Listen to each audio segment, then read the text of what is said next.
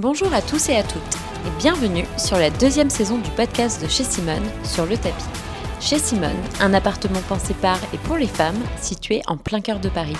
Un endroit comme à la maison pour ralentir et se ressourcer. Depuis 6 ans, chez Simone vit au rythme du sport, des rencontres et des partages d'expériences. Je suis Claire Noël et tous les mois je vous retrouverai pour vous présenter un des visages qui fait la richesse de cette communauté.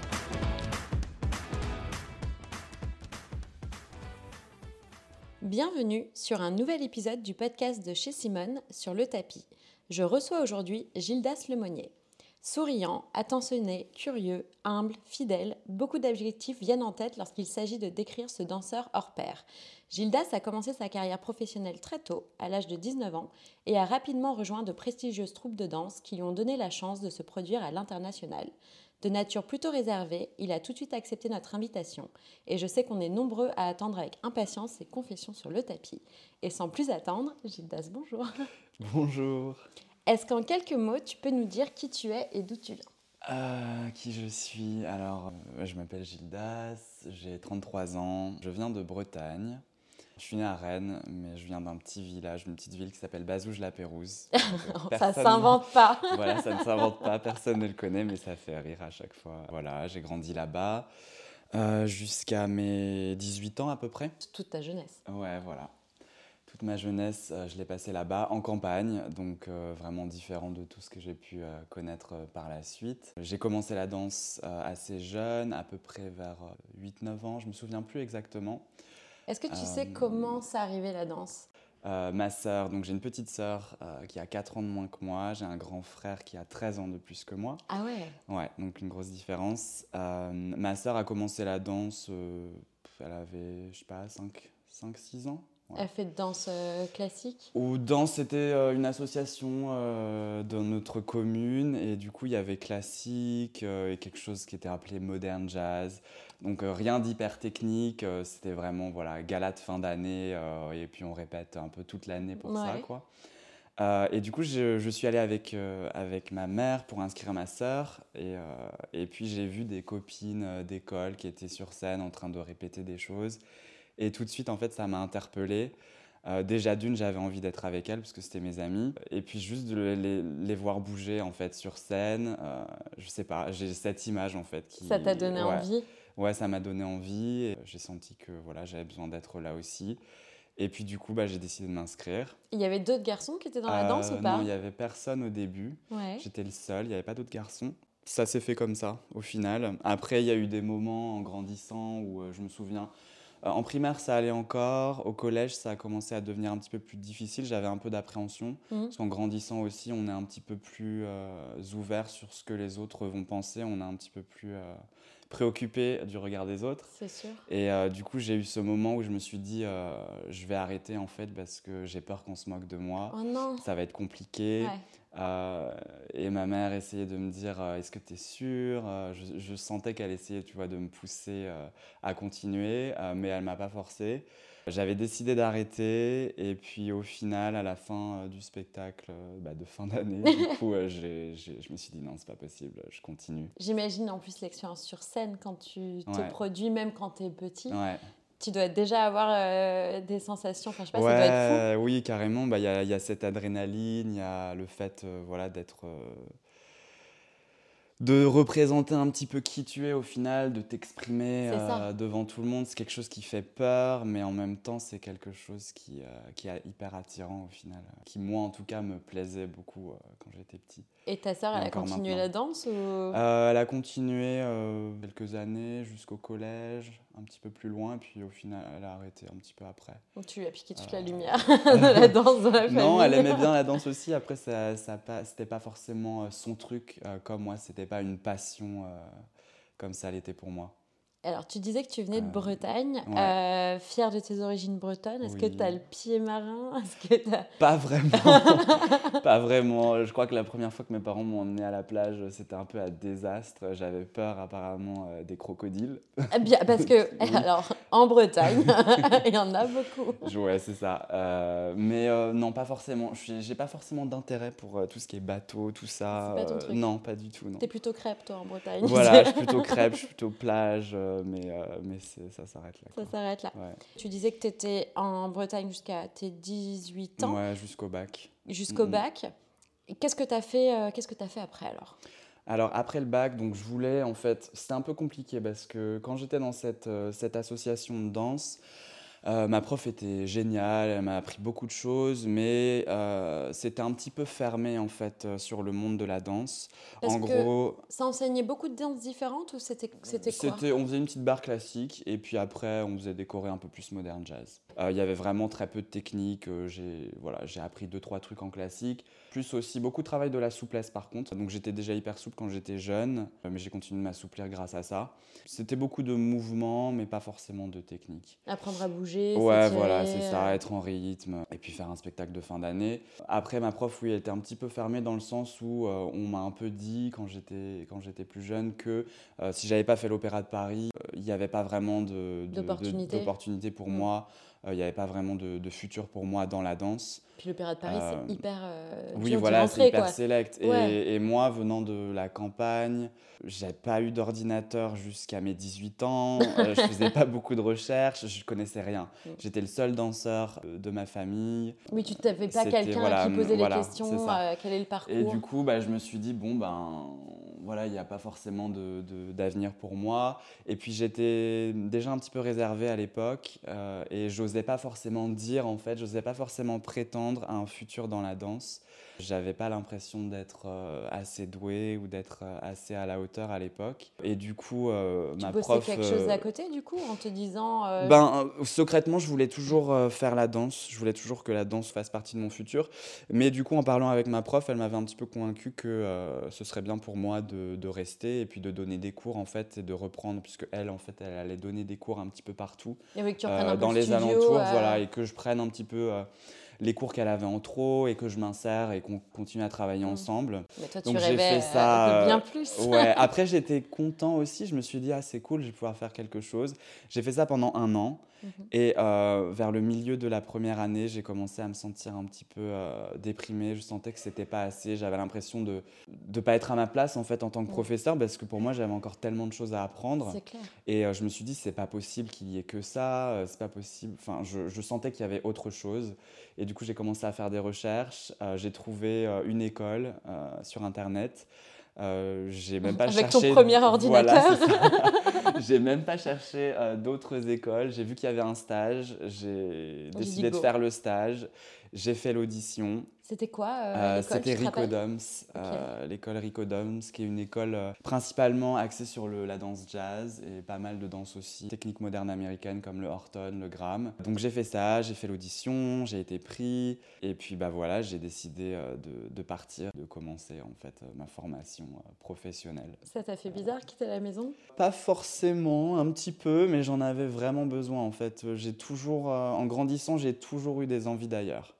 Donc euh, j'aime beaucoup la campagne, j'ai grandi entouré d'animaux toujours et, ça m'a beaucoup plu. Et c'est quelque chose vers lequel j'ai envie de revenir. Mais à l'époque, euh, vraiment ce que j'avais besoin, c'était de partir. Et c'était où cette école alors? Euh, C'était à Paris. Et du coup, bah, j'ai commencé cette école un an après, un an après le bac. Et ça, ça a duré combien de temps? Je suis resté 4 ans dans cette école, donc j'ai vraiment tout appris. C'était un peu un choc au début. La vie parisienne Ouais, la vie parisienne. Euh, au niveau du corps aussi, c'était hyper intense. J'avais jamais euh, autant dansé. On avait, je pense, 3-4 cours euh, techniques par jour. C'était beaucoup. Je me souviens, j'avais les pieds en sang, j'avais des ampoules partout, et puis on devait danser pieds nus. Comment tu fais quand, quand tu as les pieds comme ça et que tu dois y bah, retourner le lendemain? Tu mets des pansements, tu fais ce que tu peux.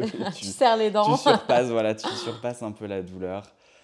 après, voilà, le corps s'habitue aussi assez rapidement. Je pense qu'au bout de, de, quelques mois, ça allait déjà mieux. Mais c'est vrai que le début, c'était un petit peu un choc. Mais du coup, ce qui a dû être intéressant, c'est que tu t'es retrouvé avec des gens comme toi. Oui, ouais. Pour la première fois, euh, et ça, ça devait être. Euh, ouais, ça, ça a été, ouais, ça a été une grande ouverture pour moi.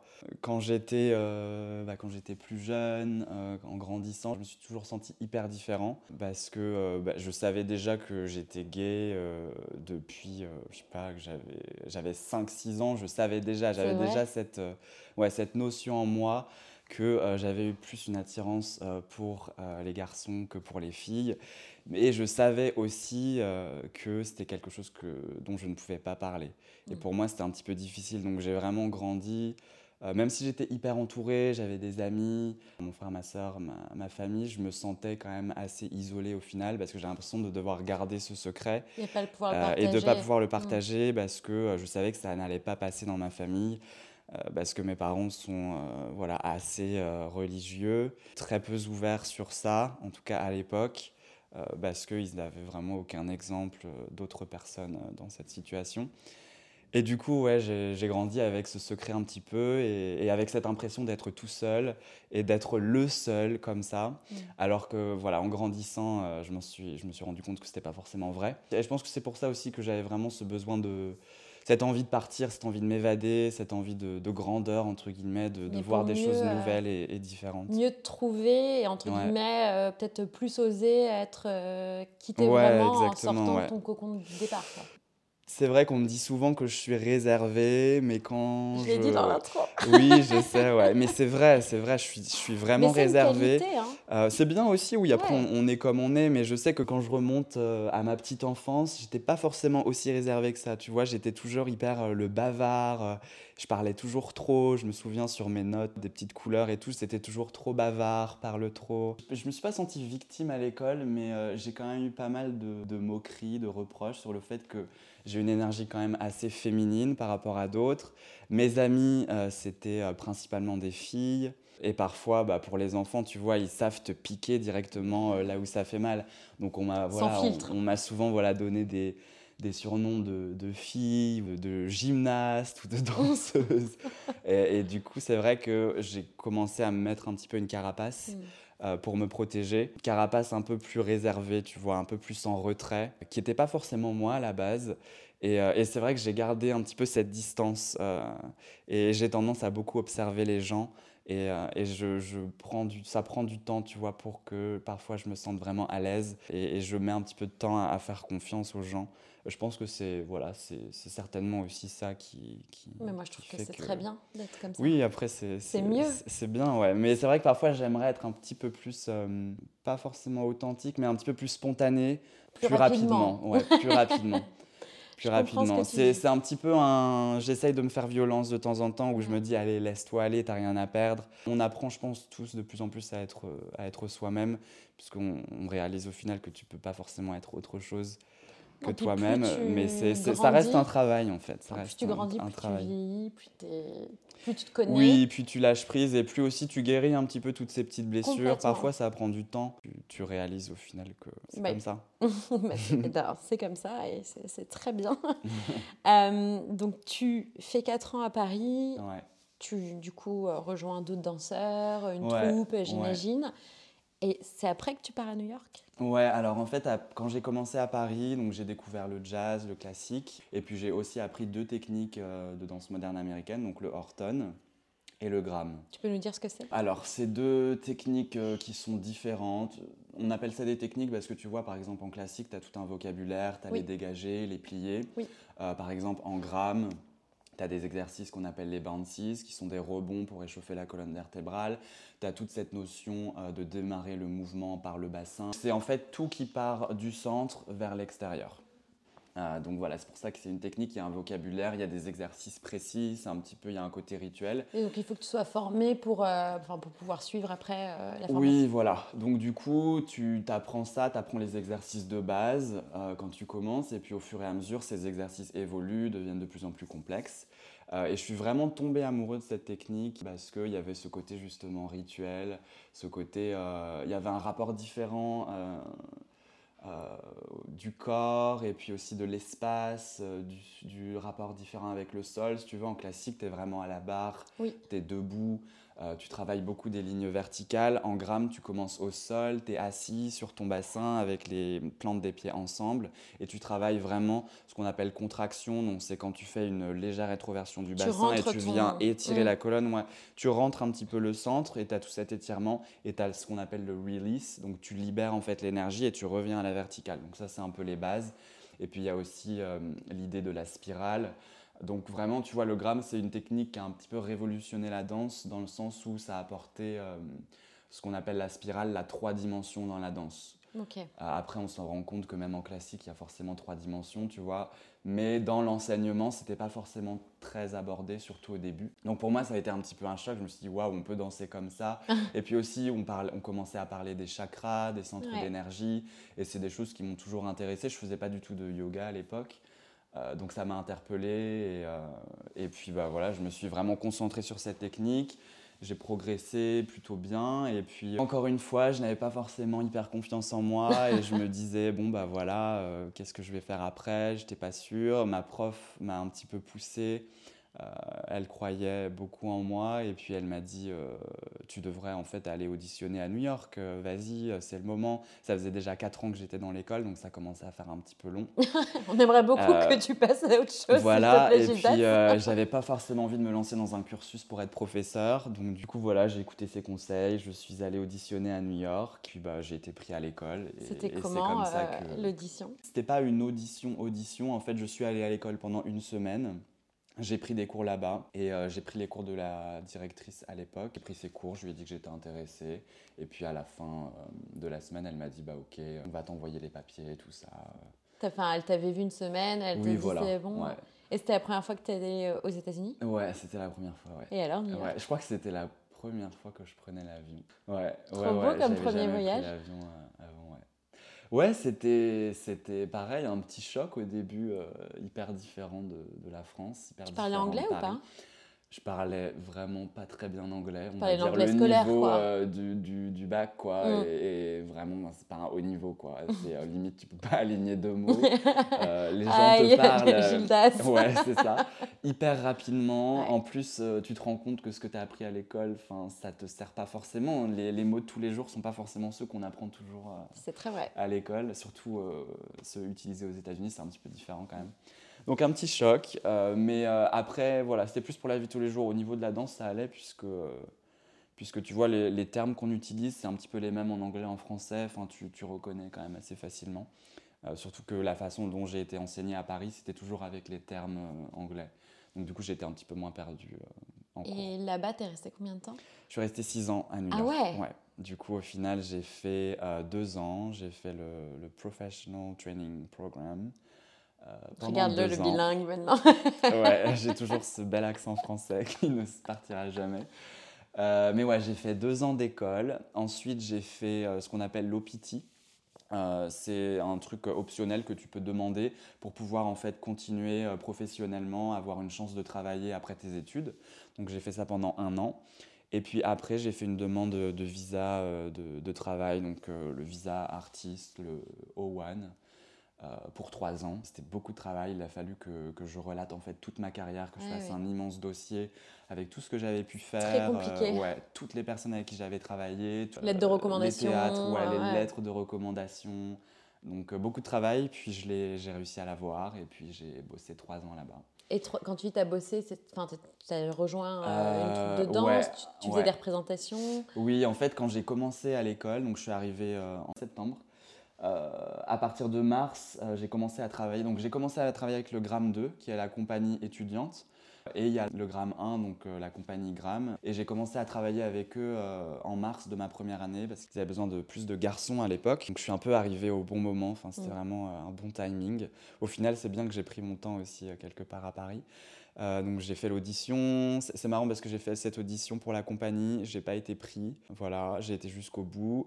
Et au final, il y a quelqu'un qui s'est désisté, qui avait été pris. Et du coup, ils m'ont rappelé ensuite et ils m'ont dit Bon, ben, si tu veux, on peut travailler ensemble, euh, si tu as toujours envie. Du coup, c'est comme ça que ça s'est fait. Donc, j'ai eu beaucoup de chance de commencer à, à- à travailler assez tôt, au final, être dans le milieu professionnel assez tôt, euh, tout en continuant mes études là-bas. Donc, c'était assez intense parce que j'avais les études, j'avais le gramme 2 et j'avais euh, la compagnie en plus. Euh, mais travaillais hyper, tous les jours, enfin. Ouais, ouais, tous les jours, sauf le week-end. J'ai fait ça pendant deux ans, donc j'ai fait l'école pendant deux ans. J'ai continué après l'école encore euh, à peu près un an avec la compagnie, Euh, mais de moins en moins. Ils avaient besoin de moins de personnes, donc euh, à un certain moment, ils m'ont laissé partir. Là, je me suis dit, ok, qu'est-ce que je vais faire? Il va falloir que je commence à auditionner. En plus, c'est particulier parce que c'est vraiment une école de grammes, donc euh, j'avais laissé de côté un tout petit peu Oui, toutes oui. les autres techniques. Il fallait peut-être que tu Ouais. retravailles du coup. Et du coup, je euh, me suis dit, ça va être compliqué. Euh, au final, euh, je me suis retrouvé dans un projet, un duo avec mon copain de l'époque. Euh, J'ai fait un spectacle avec lui, j'ai été remarqué par une autre compagnie, puis j'ai commencé sûr. à travailler avec eux. Euh, voilà, et puis après, en travaillant avec cette compagnie, j'ai fait aussi un petit peu de freelance parce que c'était un peu moins à plein temps qu'avec Mhm. l'autre. Et j'ai- de là, j'ai commencé à travailler avec pas mal de chorégraphes différents. T'es rentré en France ou t'es resté là-bas euh, à ce moment-là Euh, je suis resté euh, ouais, pendant six ans. euh, je, suis re- je revenais en fait pour Noël de temps en Oui, temps, voilà. pour, pour les vacances d'été quand j'avais le temps ou autre. Mais je suis resté ouais, du début à la fin. Et t'es rentré euh, en France quand C'était l'été 2018, si je me souviens bien. Je suis parti en 2012 et je suis revenu en 2018. C'est beau. On s'est croisés à New York, mais je savais pas que tu Ouais, étais. c'est fou. Ça aurait été bien. Ouais. Et ton amoureux, il est toujours à New York? Il est plus à New York. Ah, Il est euh, maintenant à Oklahoma City. Donc vraiment différent. il est aux Euh, États-Unis toujours. Ouais, il est toujours aux États-Unis. Ouais. Et euh, l'amour longue distance, alors? On a des petits Euh, love tips? L'amour en longue distance, c'est compliqué. C'est quelque chose que je ne recommande à personne. voilà, c'est comme ça pour l'instant. Euh, c'est vrai que c'est compliqué. Après, on a aussi euh, tous les deux appris beaucoup de choses. Ça permet aussi, enfin moi en tout cas, ça m'a permis de voir euh, les relations sous un angle différent. Ça m'a permis aussi de, de faire pas mal de travail sur moi-même. Mais c'est vrai que c'est pas l'idéal. Après, maintenant, c'est mieux vu que le, le Covid est passé, en tout cas, on espère. Oui, tu peux voyager à nouveau. C'est plus facile, ouais, c'est plus facile. Mm. Mais, mais c'est vrai que c'est compliqué de, de maintenir une relation quand il n'y a plus euh, ce, ce contact physique. euh, c'est difficile. C'est sûr. Tu es rentré en France. Ouais. Là, tu as rejoint d'autres troupes. Comment ça s'est passé? Ouais, euh, je suis rentré en France déjà parce que j'avais vraiment envie d'être un petit peu plus proche de ma famille. Tu vois, j'avais l'impression d'avoir raté pas mal de choses. Je suis hyper proche de ma sœur. Elle vit me, où, ta Elle sœur? me manquait beaucoup. Là, en ce moment, elle est en Seine-et-Marne. Oui, donc elle n'est pas très loin d'ici. Ouais, elle est pas très très loin. Et ouais, du coup, j'avais besoin de, de revenir. Et puis aussi, la vie, euh, la vie new-yorkaise, c'est assez intense. Mm. Euh, financièrement, euh, c'est pas mal de pression. Tu peux jamais, euh, jamais vraiment t'arrêter. Donc, j'avais besoin aussi de, de changer. Tu vois, j'avais envie d'essayer aussi un petit peu euh, voir ce qui se passait en France, en Europe. Puis 6 ans, c'est un cycle aussi, tu vois. C'est assez, euh, ouais. assez long pour dire que Ouais. tu as vraiment vécu Ouais. euh, ton truc ailleurs, et... mais trop long en te disant j'ai pas envie de louper beaucoup plus. C'est euh, ça, ouais, j'avais envie de passer à autre chose. Ça, je comprends. Et ce corps de danseur incroyable qu'est le tien, on va en parler. Comment tu l'entretiens? Parce que parfois je te croise, et on parlera de chez Simone après, mais t'enchaînes euh, bah, les cours que tu donnes, Ouais. euh, les spectacles. Ouais. euh, parfois tu me dis, euh, je sors de 6-7 heures Ouais. d'entraînement, puis là ça continue. Enfin, J'ai l'impression que du coup on est sur un travail constant. Ouais. À, quoi- à quoi ça représente Enfin, comment ça se. se Euh, c'est vraiment, c'est assez aléatoire. Mhm. C'est-à-dire que c'est vraiment jamais la même chose. J'ai jamais vraiment la même routine. J'essaye de m'adapter en fonction des différents projets que j'ai. Ouais. Donc euh, il y a des périodes comme récemment où euh, effectivement je me lève euh, le matin, je viens donner cours ici. Ensuite euh, j'enchaîne avec une répétition toute la journée d'à peu près 4-5 heures. Puis euh, je reviens ici et euh, je, Je donne refais euh, des cours. deux heures de cours. Donc là, tu vois, j'ai vraiment cet entraînement où j'ai des répétitions toute la journée. Donc c'est un peu mon entretien. Après, au-delà de ça, je pratique pas mal le yoga. Maintenant, je m'entraîne beaucoup plus en prenant des cours ou en pratiquant moi-même tout seul chez moi. Euh, ou ici, le vinyasa, parfois un peu d'ashtanga. C'est arrivé Euh, comment le yoga euh, dans ta vie? C'est arrivé quand j'étais à New York. Je crois que c'est grâce à mon copain aussi. En fait, il prenait des cours de yoga, moi je connaissais pas trop. Et du coup, bah, c'est comme ça que j'ai découvert, j'ai voulu essayer. Tout de suite, j'ai fait waouh, c'est ça qu'il me faut en fait. Ça m'a permis de, voilà, de prendre le temps d'être dans mon corps, de prendre le temps de bouger, déjà différemment, puisqu'on active vraiment euh, des choses différentes dans le corps, travailler différemment. Donc j'ai déjà j'ai senti que, que ça pouvait vraiment être un bon complément de la danse. Et puis aussi de pouvoir bouger sans forcément euh, être dans la performance, sans avoir euh, voilà, des regards sur moi. Bah, essayer voilà, d'être voilà, exactement. Une pratique pour soi, pour se faire du bien avant tout. Euh, connecter avec le corps, connecter avec la respiration. Mm. Voilà, même si ma vie c'était le mouvement, la danse, euh, j'avais pas forcément cette conscience euh, de la respiration, euh, de ce qui se passe dans mon corps toujours, en tout cas pas de la même manière que ce que j'ai pu trouver euh, dans le yoga. Donc ça a été un bon complément ta Ouais, routine. ça a été un bon complément, ouais, et ça a été un bon moyen aussi de, bah, de, de relâcher, de ressentir, tu vois, ce que j'avais à ressentir. Parce que parfois, quand tu danses, tu es un petit peu dans la performance, tu ressens des choses aussi, mais parfois, tu prends un peu des personnages aussi. Oui. Euh, là, en yoga, je sentais vraiment que je pouvais laisser circuler tout ce que j'avais besoin de laisser circuler, des émotions qui m'appartenaient vraiment, Mm. Tu vois. Et ça, c'était euh, c'était C'est hyper vraiment- libérateur en ouais. fait le yoga. euh, Ouais, vraiment bénéfique pour moi, ça m'a ça m'a vraiment fait beaucoup de bien et du coup j'ai continué à pra- de pratiquer euh, en parallèle.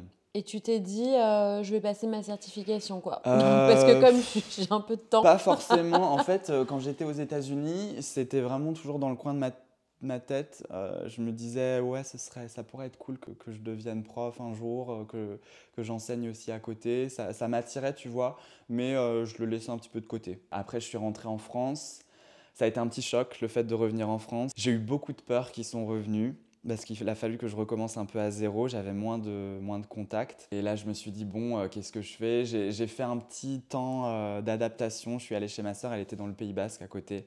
Donc un peu reconnexion à la nature, ce qui m'a fait beaucoup de bien.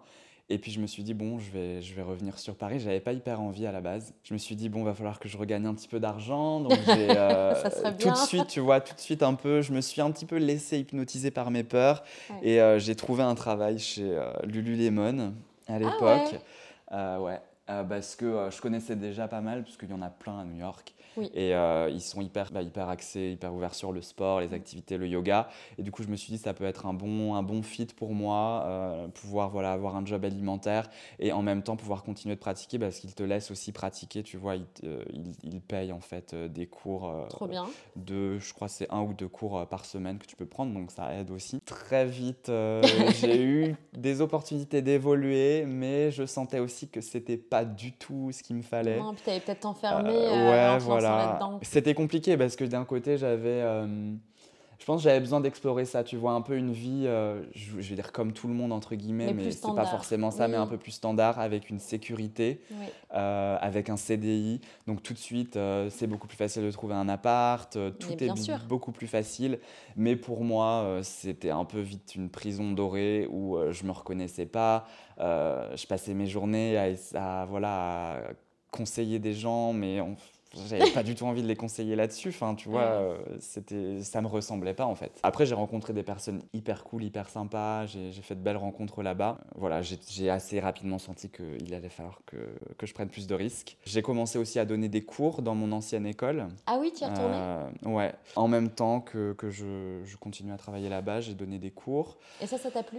Euh, oui, ça m'a plu. Ça m'a fait du bien de, retourner euh, là, là d'où je viens et de, partager en fait euh, ce que, ce que j'ai pu apprendre ailleurs. Ça c'était bien. Après le Covid est arrivé, j'ai voulu passer l'été au Mexique pour voir mon copain parce qu'on pouvait pas se voir aux États-Unis, on pouvait pas se voir en France. J'avais déjà pris tous mes congés. Je savais que j'avais pas forcément envie de continuer, mais j'a- j'avais peut-être pas le courage de de démissionner. Je me disais, euh, qu'est-ce que je vais faire Euh, J'aurais pas assez euh, pour survivre. Et j'avais pas vraiment de projet de danse à, à l'époque. Du coup, j'ai décidé de partir au Mexique. Lululemon ne voulait pas me laisser partir et je suis parti. Et puis, du coup, bah, j'ai fait un abandon de poste euh, sans vrai. réfléchir. Euh, J'adore. Puis, euh, Bah, trop voilà, bonne je me suis- décision, non? Oui, très bonne Avec décision. recul, je pense une des meilleures décisions euh, Bah, depuis voilà. que je suis revenu. Et on vous aime beaucoup, Lululemon. Ce n'est rien de personnel. oui, non, on les adore, ils sont hyper cool. Mais euh, j'avais besoin d'autre chose. Et ils ont été hyper euh, compréhensifs. Voilà, j'ai passé l'été là-bas, c'était cool. Et puis je suis revenu et, et puis rapidement, j'ai eu des opportunités pour donner des cours. Et je crois qu'avant de quitter, euh, j'avais déjà commencé à donner des cours ici, euh, de toute façon. J'avais commencé à faire des remplacements. Bah, de toute façon, la question euh, phare du podcast à deux doigts tomber. Comment es-tu arrivée sur le tapis de chez Simone? Alors je crois, je sais plus si c'était Olivia ou Fanny. Euh, je crois que c'est Olivia qui m'avait contacté. parce Une autre yogi euh, d'ici? Ouais, ouais, ouais, ouais, Olivia qui donne des cours ici, qui m'a demandé euh, si j'étais dispo pour donner des cours parce qu'il y avait une prof qui n'était pas là. Euh, du coup, j'ai dit euh, bah ouais, ok. J'étais un peu stressée parce que j'avais jamais vraiment donné euh, de cours de yoga avant. Ouais. Mais elle m'avait vu pratiquer, donc elle me connaissait bien aussi, puisqu'elle était à New York aussi. C'est aussi une danseuse. Et du coup, c'est comme ça que je suis arrivée ici. J'ai fait des remplacements et tout de suite, j'étais là, c'est trop cool, c'est trop, c'est quoi ce lieu? C'est immense dans Paris. Tu as l'impression qu'à Paris, tu es toujours hein, hyper Bah oui. dans des lieux tout petits, tout serrés. Euh, Mais je crois coup, que c'est ouais. pour ça qu'on squatte tous ici. J'ai En fait, on vit tous ouais. dans des tout Et petits puis, euh, et puis j'ai commencé, j'ai- c'est c'est plus, euh, j'ai rencontré Charlotte d'abord, parce Ouais. que le Julie était pas là à l'époque, elle était enceinte, je crois. Donc du coup, je l'ai rencontrée après. Et aujourd'hui, tu donnes des cours donc, de yoga vinyasa, Mhm. mais tu as également danse ton yoga. Et comme Yes. je sais que plusieurs sont curieux de se dire mais qu'est-ce que c'est que danse ton yoga? Est-ce que tu peux nous raconter un peu en quoi consiste ce cours un peu euh, hybride Ouais. finalement? Ouais. euh, alors, ce cours, danse ton yoga. Donc, on a l'impression que ce serait plus, euh, on danse un petit peu plus sur le tapis. Finalement, j'ai préféré euh, le faire d'une manière différente. Je prends la moitié du cours, une demi-heure, pour faire un flow similaire à un flow vinyasa, mais qui s'enchaîne un petit peu plus rapidement. On veut vraiment, voilà, se concentrer sur euh, l'échauffement du corps, la Tu veux chauffer le préparation. corps Voilà, on veut préparer ce qui va venir après. Donc, bien échauffer. Vous n'êtes pas prêts bien étiré. et, et ensuite, une fois qu'on a terminé cette partie, une fois qu'on est bien chaud, on enlève les tapis et là, on passe à quelque chose d'un peu plus euh, mouvement pur. On peut appeler ça mouvement, on peut appeler ça danse, euh, moderne, contempo, peu importe. Euh, même voilà, limite un petit peu accro. J'aime bien faire des petites choses sur les mains, transfert de poids du corps. Wow. Voilà. Le but, c'est que les personnes qui viennent puissent se faire du bien, s'échauffer. Tu vois, il y a cette partie un petit peu conditioning euh, Mm. du yoga, du vinyasa dynamique, et puis euh, ensuite vraiment se faire plaisir euh, sur la musique, essayer d'être en rythme, mais surtout voilà, essayer de bouger différemment. Est-ce qu'il faut avoir un, un petit niveau euh, de yoga pour venir ou est-ce que C'est bien d'avoir fait du yoga. Après, je dis toujours, voilà, si vous n'en avez jamais fait, euh, je donne plusieurs options. Donc voilà, chacun essaie de trouver, euh, prendre ce dont il a besoin. Et puis voilà, on peut se reposer s'il y a besoin. C'est le même principe que sur les vinyasa. Mais c'est vrai que c'est toujours mieux d'en avoir fait un petit peu avant parce que c'est assez accéléré. Quand je donne mes cours de vinyasa, je donne beaucoup à la voix. Donc je démontre euh, assez peu, voire de moins en moins. on se rappelle que tu te préserves un peu ouais, voilà. Puis j'aime bien en fait que les gens puissent aussi rester attentifs euh, euh, à ce que je leur donne et Mm. qu'ils puissent vraiment se placer à l'intérieur de leur corps. Parce que c'est beaucoup plus facile, tu vois, de regarder euh, et d'essayer de copier, mais du coup, tu perds un petit peu ta conscience corporelle. complètement quand je fais les échauffements, je fais un petit peu plus avec eux parce que le rythme est un peu plus soutenu. Donc pour que les gens puissent suivre et bouger un petit peu plus rapidement, je le fais avec eux aussi. Au niveau de la danse, euh, la danse contemporaine, Ouais. C'est un peu ton dada aujourd'hui, si Ouais. je peux l'appeler comme Ouais. ça. Euh, moi, typiquement, j'en ai jamais fait. En, en quoi ça correspond? Est-ce que euh, je peux venir quand même et essayer de faire des mouvements? Je, je pense que je serais un peu perdue, mais en même temps, je suis hyper curieuse. Bah non, tout le monde peut venir. Il n'y a pas vraiment, il y a pas besoin d'avoir fait de la danse avant. C'est ouvert à tous. On prend le temps. Je prends le temps d'expliquer. Après, c'est difficile. Tu vois, il y a, il y a des catégories. Il y a, on dit danse contemporaine. Après, oui, il y a une technique contemporaine, mais on va dire c'est une case dans ce que je fais, dans mes projets euh, avec euh, des compagnies. On peut appeler ça de la danse contemporaine aussi. Mais il y a des influences euh, qui viennent de danse moderne. Il y a des influences qui viennent du classique c'est un peu tout, il y a un peu un mélange, et puis après il y a des stylistiques qui se posent dessus en fonction du chorégraphe. Quand moi je donne des cours, euh, c'est un peu la même chose, tu vois, je prends, je pioche un petit peu euh, de Ouais. tout ce que j'ai appris, euh, de ce que aussi j'ai l'impression que les gens ont besoin d'apprendre. C'est pour ça que j'aime bien aussi dire que c'est du mouvement en fait. Et aujourd'hui, on peut venir t'applaudir sur scène quelque part? Euh, j'ai eu un spectacle. ça vient de finir. euh, j'ai eu un spectacle la- la- le week-end dernier Oui, euh, au théâtre de bah, Levallois. tu as eu pas mal de personnes de chez Simone qui sont Ouais, venues. Julie est venue, euh, Charlotte, Salomé, donc c'était c'était hyper cool, ça m'a fait hyper plaisir. Prochain spectacle, ce sera à Saint-Étienne, donc pas sur Paris. Euh, Est-ce que tu es plus proche Je vais peut-être aller au Japon aussi, donc Ah bah encore plus loin. Euh, c'est pas sûr encore, c'est un, un projet qui est en train de se mettre en place. Ouais, c'est cool. Ah, trop bien. Il y aura certainement un, un petit show live, mais il y aura aussi un- une vidéo qui va être faite là-bas. Euh, sur Paris, pour l'instant, pas d'autres spectacles, mais, mais, mais si ça arrive, je vous tiendrai au courant. Ah oui, puisqu'on viendra. Ouais.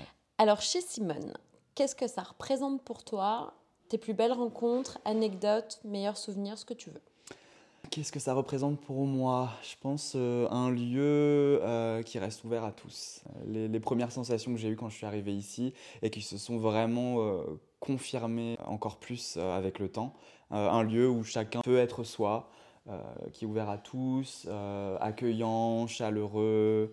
Euh, tu vois, quand tu es en plein Paris, que tu as l'impression que ça bouge de partout, tu viens de prendre le métro, tu as besoin de te poser, j'aime bien venir ici, même si c'est euh, deux heures, trois heures avant mes cours et je sais que je vais pouvoir me poser. C'est toujours, il y a toujours ce dynamisme, mais il y a aussi un calme euh, que, que j'aime beaucoup euh, retrouver ici.